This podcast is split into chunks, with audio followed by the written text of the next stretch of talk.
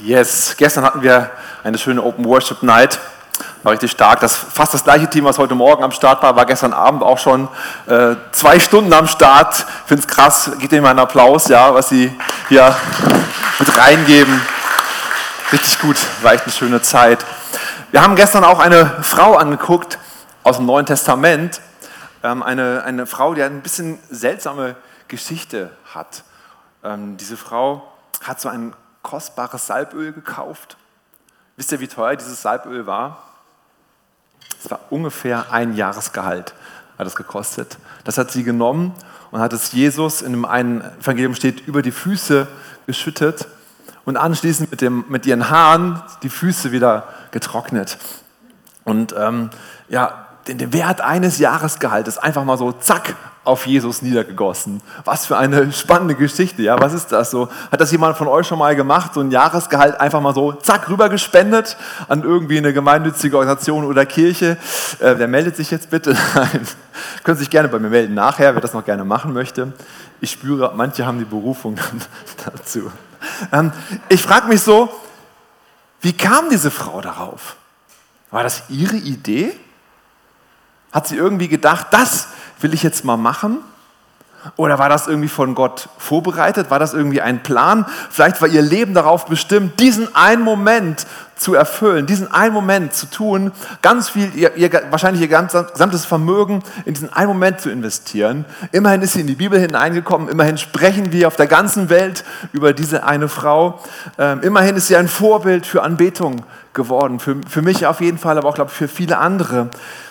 Und dann komme ich so an die Stelle meines Lebens auch immer wieder, wo ich frage, wie ist das eigentlich mit den Plänen? Hat Gott einen Plan, auch für, für, vielleicht solche Momente in meinem Leben, wo ich etwas Besonderes mache, irgendwie was ganz, ganz großartig wird und, und viele reden vielleicht darüber, hat Gott solche Momente in meinem Leben geplant? Oder ist es vielleicht sogar so, dass Gott einen perfekten Plan hat für mein Leben? Alles ist irgendwie schon, schon vorbereitet, so bestimmt und geplant so dass ich Pastor werde zum Beispiel, war nicht mein Plan. Ja, also ich habe immer gemerkt, irgendwie scheint Gott mich dahin zu äh, bewegen, be bewegen zu wollen, aber ich wollte eigentlich gar nicht so. Das war nicht mein Plan. Ich glaube, das wäre eher Gottes Plan so. Aber zum Beispiel, wo werde ich in zehn Jahren sein? Wo seid ihr in zehn Jahren? Sind wir als Gemeinde noch hier in zehn Jahren? Keiner weiß das so genau. In 20 Jahren ist alles noch, noch viel unklarer. So hat Gott da einen Plan für. Und ähm, wie ist es mit euch? Was ist so? Hast du irgendwelche Pläne? Hast du den Eindruck, Gott hat Pläne in dein Leben hineingepflanzt? Hast du sie schon erkannt? Und wenn ja, lebst du in diesen Plänen, die Gott für dich vorbereitet hat? Das sind schwierige Fragen, ganz spannende Fragen. Und ihr werdet bestimmt gute Kleingruppen haben, wo man darüber sprechen kann, über diese spannenden Fragen. Schauen wir doch mal in die Bibel, was sie dazu sagt. Und ich werde nicht auf alles heute antworten können, aber doch auf ein paar richtig gute Gedanken. In Epheser 2, Vers 10 schreibt Paulus etwas. Er schreibt über gute Werke. Und es ist ein Vers, der mich sehr berührt, der mich sehr verfolgt, auch so in meinem Leben. Wir lesen mal aus Epheser 2, Vers 10. Denn wir sind seine Schöpfung, erschaffen in Christus Jesus zu guten Werken, die Gott zuvor bereitet hat, damit wir in ihn wandeln sollen. Herr, ich bete, dass du dieses Wort heute Morgen aufschließt, Herr. Wir wollen nicht irgendwelche tollen Reden hier schwingen, sondern wir wollen von dir hören, Herr. Wir beten, dass du mich gebrauchst, dass ich einfach deine Sprache heute Morgen sein kann, dass deine Gedanken, das, was du in diese Bibelstelle hineingetan hast, Herr, das soll heute ankommen, Herr, soll Frucht bringen. Danke für dein Wort, für dein gutes Wort, Herr. Amen. Lass uns doch einfach mal diese Bibelstelle nehmen und Stück für Stück entlanghangeln. Da steckt so viel Gutes drin. Wir fangen an, denn wir sind seine Schöpfung. Er hat uns erschaffen. Wir sind seine Kreation. Paulus schreibt es hier ganz klar und deutlich an die Epheser. Wir sind von Gott geschaffen. Nun sagen wir ja, dass Gott gut ist. Nun sagen wir doch, dass, dass Gott, was er macht, gut ist. Dass Gott ein kreativer Gott ist. Wieso nehmen wir uns da manchmal raus und sagen, oh, ich weiß nicht, ob ich gut genug bin für irgendwas. Ich weiß nicht, ob ich das überhaupt kann. Ich weiß nicht so, wie, wie sehe ich eigentlich aus. Das ist ja furchtbar. Wieso kommen wir auf solche Gedanken, wenn wir doch wissen, Gott hat uns geschaffen und das, was Gott schafft, das ist was Gutes? Ist interessant, oder? Deshalb sagt Paulus gleich ganz am Anfang, denn wir sind seine Schöpfung. Er hat uns geschaffen, er hat uns gemacht. Und lass uns also nicht glauben, wir wären irgendwie nicht genug, wir wären irgendwie nicht ausreichend. Lass uns nicht glauben, dass es, äh, wir irgendwie was nicht hinbekommen können, was Gott für uns geplant hat. Gott weiß es, er hat uns geschaffen, er ist ein guter Gott und er hat gute Dinge in dein Leben hineingelegt. Und was er ein Pläne hat, die können gelingen. Er liebt dich. Du bist geschaffen für einen Zweck, um ihn auch anzubeten. Wir sind seine Schöpfung. Und ein Schöpfer liebt seine Geschöpfe. Der Vers geht weiter, denn wir sind seine Schöpfung, erschaffen in Christus Jesus. Das Erste, was mir hier aufgefallen ist, ist dieses in Christus Jesus geschaffen. Das klingt irgendwie so, so ein bisschen komisch. Ich hätte eher erwartet, erschaffen durch Jesus Christus. Aber das in Christus finden wir öfter im Neuen Testament. Zum Beispiel finden wir das in 2. Korinther 5, Vers 17. Eine recht bekannte Stelle. Darum ist jemand in Christus, darum ist jemand in Christus, so ist er eine neue Schöpfung. Wieder die Schöpfung, kommt hier auch vor.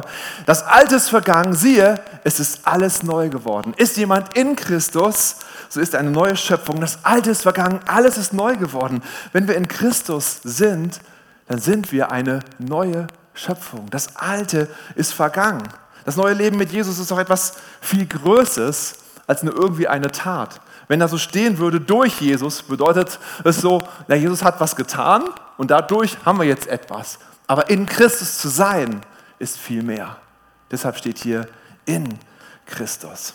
Manche Bibelübersetzungen sagen hier durch Christus. Ist auch okay weil es ja auch was Ähnliches sagt. Aber in Christus ist einfach viel, viel mehr. In Christus zu sein bedeutet eine völlige Identifikation mit Jesus. Ich mache mich eins mit seinen Werten. Ich mache mich eins mit ihm komplett. Ich lebe so, wie er es möchte. Ich gehe mit ihm, wohin er auch möchte. Und das Krasseste ist eigentlich, ich sterbe mit ihm und ich stehe mit ihm auf. Wir haben dafür eine Symbolik. Was ist diese Symbolik? Zu sterben und aufzuerstehen? Die Taufe. Hier unten drunter, für die es noch nicht wissen, die neu sind, hier ist ein Taufbecken. Und äh, das möchte ich bald gerne wieder öffnen und Menschen taufen. Ich liebe es, Menschen zu taufen. Ja, das ist einfach großartig. Es geht bei der Taufe darum, dass unser alter Mensch begraben wird mit Jesus und bei, bei der Johannestaufe, bei der Taufe zur Buße, ging es vor allem darum, dass Menschen untergetaucht worden sind und sozusagen die Buße äh, erfolgt. Bei unserem Verständnis von Taufe bedeutet das vor allem das Hervorkommen wieder zu einem neuen Leben. Der alte Mensch ist gestorben, aber dann kommt man aus dem Wasser raus und ein neuer Mensch entsteht. Eine Auferstehungskraft ist da. Wir sind auferweckt zu einem neuen Leben. In Römer 6 steht das so schön. Ich lese mal vor. Durch die Taufe sind wir mit Christus gestorben. Also wir sind eins gemacht mit Jesus, deshalb in Christus. Mit, wir sind mit Christus gestorben und sind daher auch mit ihm begraben worden. Weil nun aber Christus durch die unvergessliche, herrliche Macht des Vaters von den Toten auferstanden ist, ist auch unser Leben neu geworden. Und das bedeutet, wir sollen jetzt ein neues Leben führen. Deswegen, wir sind seine Schöpfung, erschaffen in Christus Jesus etwas von seinem Plan wird jetzt schon offenbar für uns. Ja? Wir sind seine Schöpfung, er hat etwas in uns hineingelegt und jetzt sind wir, können wir ein neues Leben mit Jesus führen. Gott hat uns gemacht und in Christus sind wir durch die Taufe gestorben und ein neuer Mensch. Das heißt, unser altes Mensch können wir an den Nagel hängen. Wir müssen also nicht mehr in irgendwelchen Zwängen sein. Wir müssen nicht mehr in irgendwelchen Unfreiheiten unterwegs sein. Wir müssen nicht mehr sündigen. Wir können jetzt mit Jesus unterwegs sein und frei sein und einfach alles abschütteln. Ein neuer Mensch. Das sind wir. Und das ist ein Stück unseres Auftrages. Und jetzt, Paulus geht weiter. Denn wir sind seine Schöpfung, erschaffen in Christus Jesus zu guten Werken. Oh oh, welche gute Werke sind denn hier gemeint? Ähm, wir hatten das, äh, diese Bibelstelle auch in unserer kleinen Gruppe Bibelstudium, wie kann man die Bibel besser verstehen, äh, sind wir die durchgegangen und wir haben überlegt, was sind denn diese Werke? Und einer hatte die Idee, vielleicht beziehen sich die Werke ja auf Jesus was er getan hat für uns. Vielleicht sind das die Werke, weil wir sind ja schließlich aus Gnade errettet. Das fand ich einen sehr spannenden Gedanken. Wie finden wir jetzt raus, was diese Werke eigentlich bedeuten? Das Einfachste ist, wenn wir in den Urtext gucken, da gibt es im Internet ganz viele Tools, auch kostenlose, die man sich einfach mal einfach nutzen kann, um zu gucken, was bedeutet eigentlich ein Wort im Originaltext. Und da finden wir raus, dass Werke ein Wort ist, was für alles benutzt wird.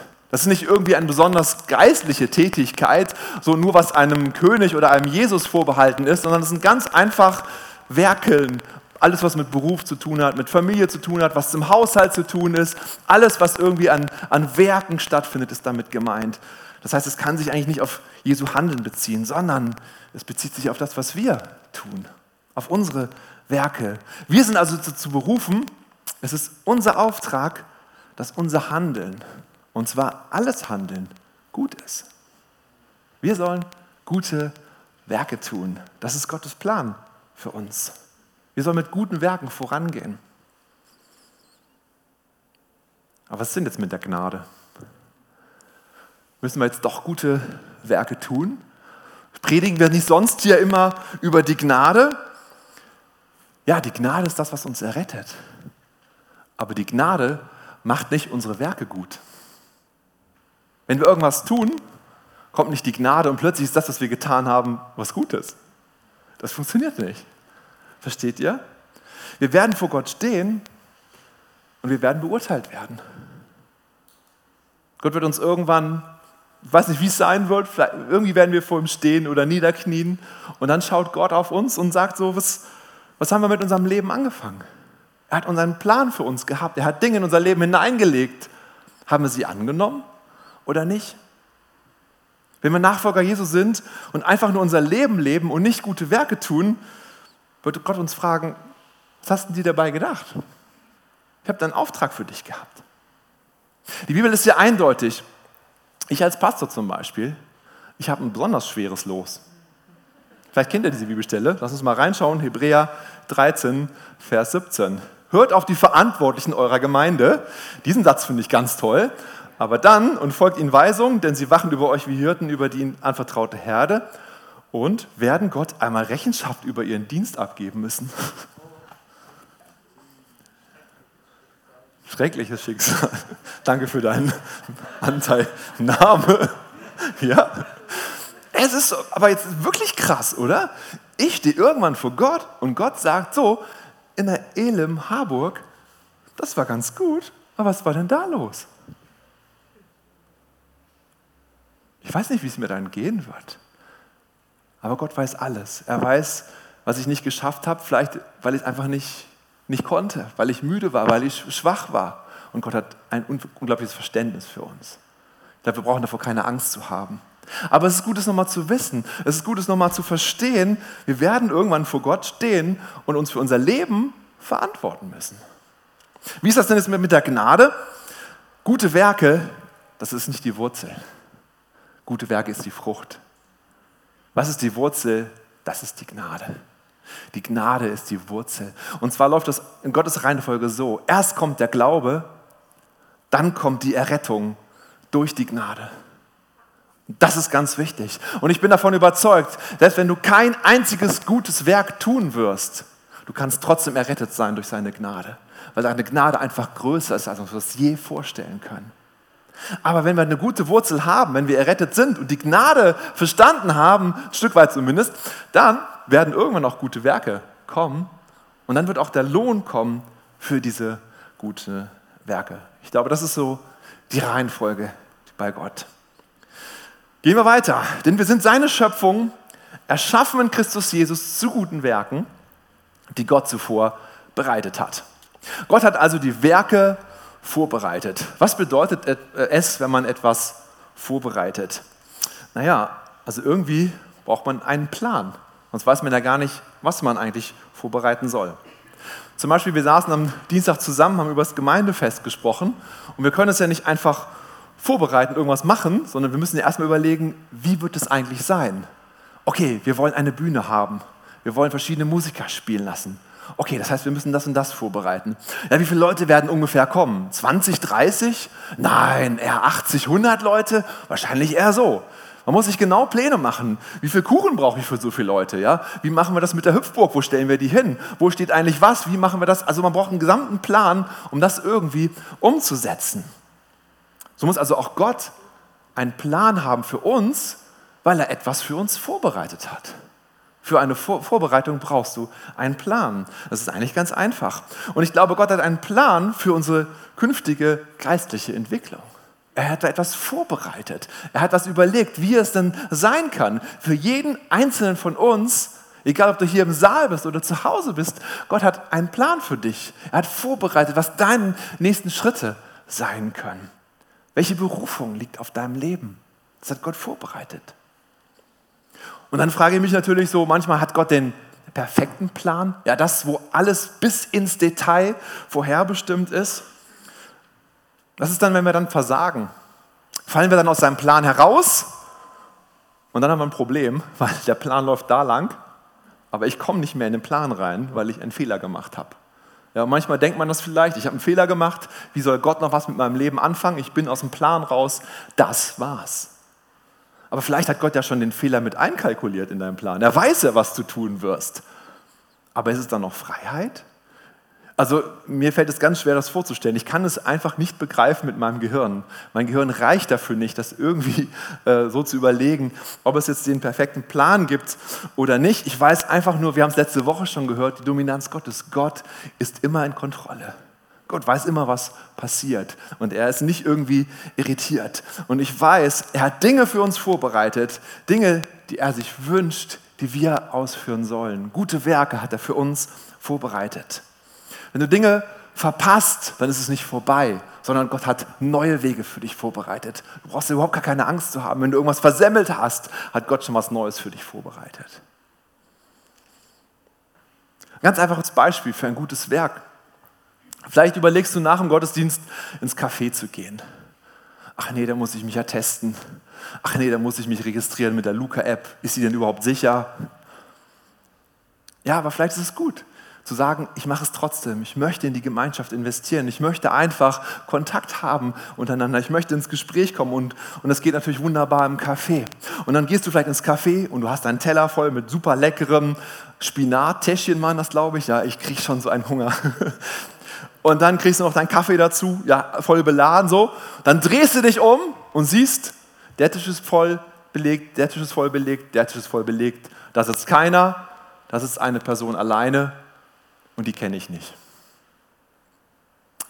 Ist da vielleicht ein Werk von Gott vorbereitet für dich? Aber die an dem einen Tisch, die kenne ich alle, das ist meine Kleingruppe. Und dann nehme ich einfach einen Stuhl rüber, setze mich dazu und dann habe ich einen schönen Tag. Ja, hast du. Ist auch völlig okay.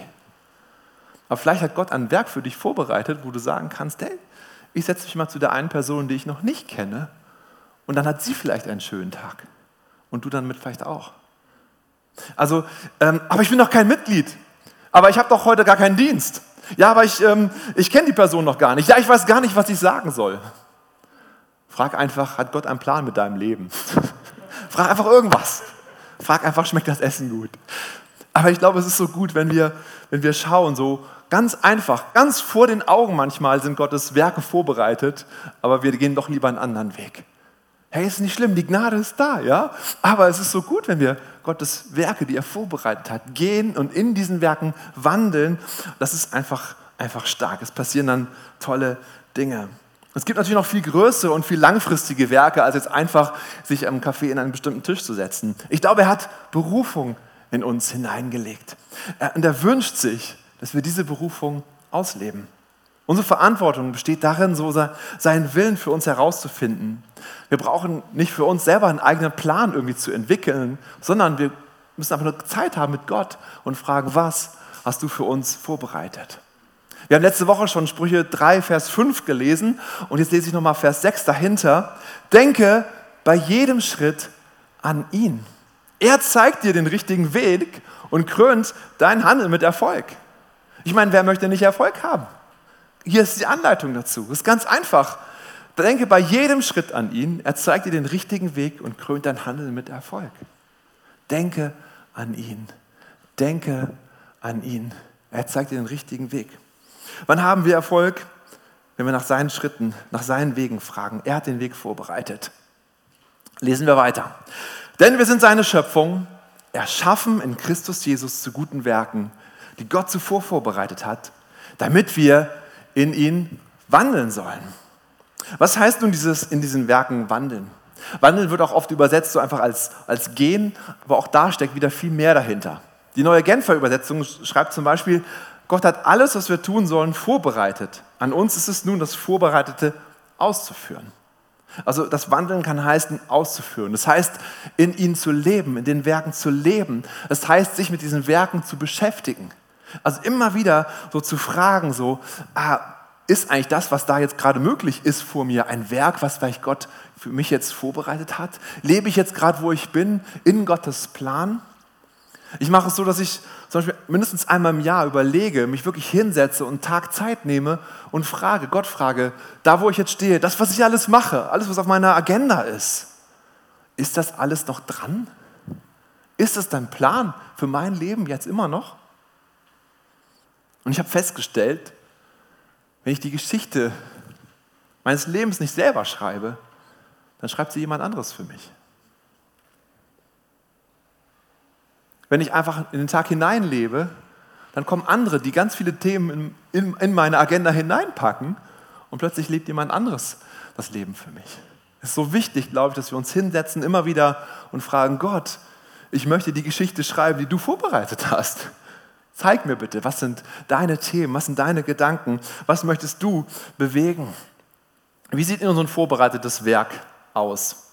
Ich finde, das beste und einfachste Beispiel ist von einem schwedischen Möbelkonzern, wie gute Werke aus, vorbereitete Werke aussehen. Da ist alles vorbereitet. Ja, hier ist eine Anleitung dabei. Da steht alles drauf, ganz einfach. Da ist Dübel, Schrauben, hier ist ein Stäbchen, Löcher sind sogar schon vorbereitet. Wer hat schon mal Sachen von Ikea aufgebaut? Wer hat das schon mal hingekriegt? Stark, oder? Das sind vorbereitete Werke. Ja, versteht ihr? Das ist vorbereitet. Und es ist möglich, selbst wenn du nicht so viel handwerkliches Geschick hast, ist es möglich, darin zu leben und diesen Schrank aufzubauen, der da vielleicht bei dir zu Hause steht. Das ist faszinierend. Ich glaube, genauso ist es mit Gott. Er hat Werke vorbereitet. Er gibt uns alles, was wir brauchen dazu. Aber jetzt kommt der Jens Martin und sagt, Anleitung? Brauche ich doch nicht. Ist doch klar, wie es geht. Hier ist ein Loch, da ist eine Stange, das muss ich hier nur irgendwie reinstecken. Und dann setze ich das irgendwie zusammen und dann passt das nicht ganz. Und mit Gewalt kriegt man es dann doch irgendwie hin. Und dann merkt man, es hält nicht so richtig dann packt man noch ein paar mehr Dübel in die Wand, dann schraubt man das Ganze fest und irgendwie funktioniert es doch. Und dann merkt man hinterher, wie Sachen übrig sind und weiß gar nicht, warum so viele Teile noch eigentlich übrig sind. Ja? Kennt ihr dieses Phänomen? hinterher ist immer noch die Hälfte übrig von den ganzen Sachen, die dabei sind. Und wundert man sich, warum das nicht funktioniert. Janine macht das ganz anders. Die nimmt die Anleitung und studiert sie. Liest sie ganz genau durch und dann fängt sie an. Und ähm, ja, neulich ist ja das passiert. Ich, ich darf die Geschichte erzählen, hat sie erzählt. Carola war mit dabei. Wir haben fürs Büro einen Schreibtisch haben die aufgebaut. Und nach voll nach Anleitung, plötzlich passt es nicht mehr. Und Janine war davon fest überzeugt, die Anleitung muss falsch sein. Da stimmt was nicht. Sie hat zum Telefonhörer gegriffen und da angerufen und gesagt, hier stimmt was nicht. Und hat sich dann aufgeregt. Und Carola hat gemerkt, hm, vielleicht haben wir da ja was falsch gemacht, haben nochmal alles wieder aufgeschraubt und dann nochmal anders zusammengesetzt und hat es doch gepasst. Ja. Also irgendwie ist es irgendwie ganz lustig. Es ist gar nicht so einfach, doch irgendwie das hinzukriegen.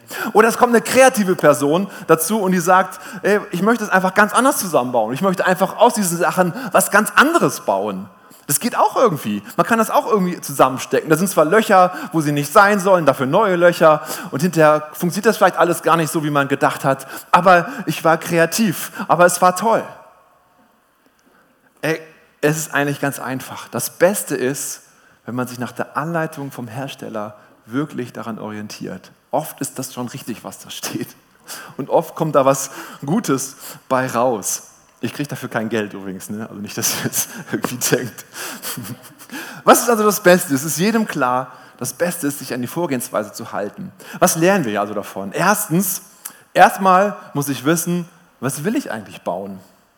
Zweitens muss ich die Anleitung lesen. Drittens, die Reihenfolge beachten. Ist auch mal so eine Sache, ne? nicht Schritt 8 vor 6, hinterher passt das dann nicht mehr. Und hinterher finde ich die Erfolge feiern. Der Schreibtisch steht da, schaut ihn euch an. Das Büro ist echt schön geworden, dank der Hilfe von, von so vielen Leuten. Was das übersetzt auf Gottes vorbereitete Werke, ist ganz einfach. Erstmal zu wissen, was man eigentlich will, Gott zu fragen, was Gott für mich vorbereitet. Die Anleitung lesen ist ganz einfach. Die Bibel ist da. Das ist unsere Anleitung für die Werke, die Gott vorbereitet hat. Die Reihenfolge beachten ist, glaube ich, einfach Schritt für Schritt vorwärts gehen. Manchmal sehen wir schon das große Bild und denken so, ah, ich, ich, ich mache gleich ganz viel auf einmal und dann schaffen wir es doch irgendwie nicht und fallen hin, sondern einfach einen Schritt nach dem nächsten. Frage Gott einfach, Herr, was ist mein nächster Schritt? Was ist mein nächster Schritt? Das reicht aus, einfach einen Schritt zu gehen. Wir denken manchmal, dass so, die, so eine Handlung was ganz Großes bewirken kann. Aber was wirklich was bewegt, ist konsequent immer wieder jeden Tag einen kleinen Schritt zu gehen. Immer in die richtige Richtung oder in die gleiche Richtung. Dann, dann passieren die großen Dinge. Nicht durch eine große Geschichte.